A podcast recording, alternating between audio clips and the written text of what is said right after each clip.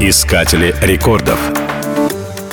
Самый загруженный аэропорт Европы находится в 24 километрах от Лондона и носит название Хитроу. Он включает в себя 6 терминалов. Ежедневно в Хитроу совершается более 1300 рейсов на 190 направлений. Пропускная способность этого аэропорта достигла 68 миллионов человек в 2014 году, и эта цифра систематически растет. Наиболее загруженное направление — Нью-Йорк. Туда из Лондона ежегодно проходит почти 3,5 миллионов пассажиров.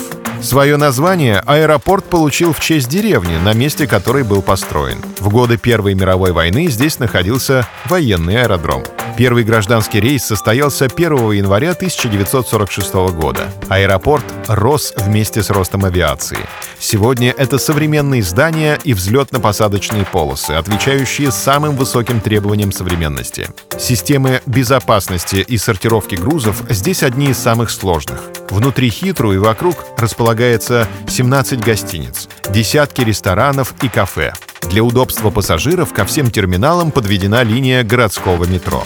В мире же Хитроу является вторым по загруженности аэропортом. Первое место уже несколько лет занимает аэропорт Хартсфилд-Джексон в Атланте, США. Его пассажирооборот превышает 95 тысяч человек.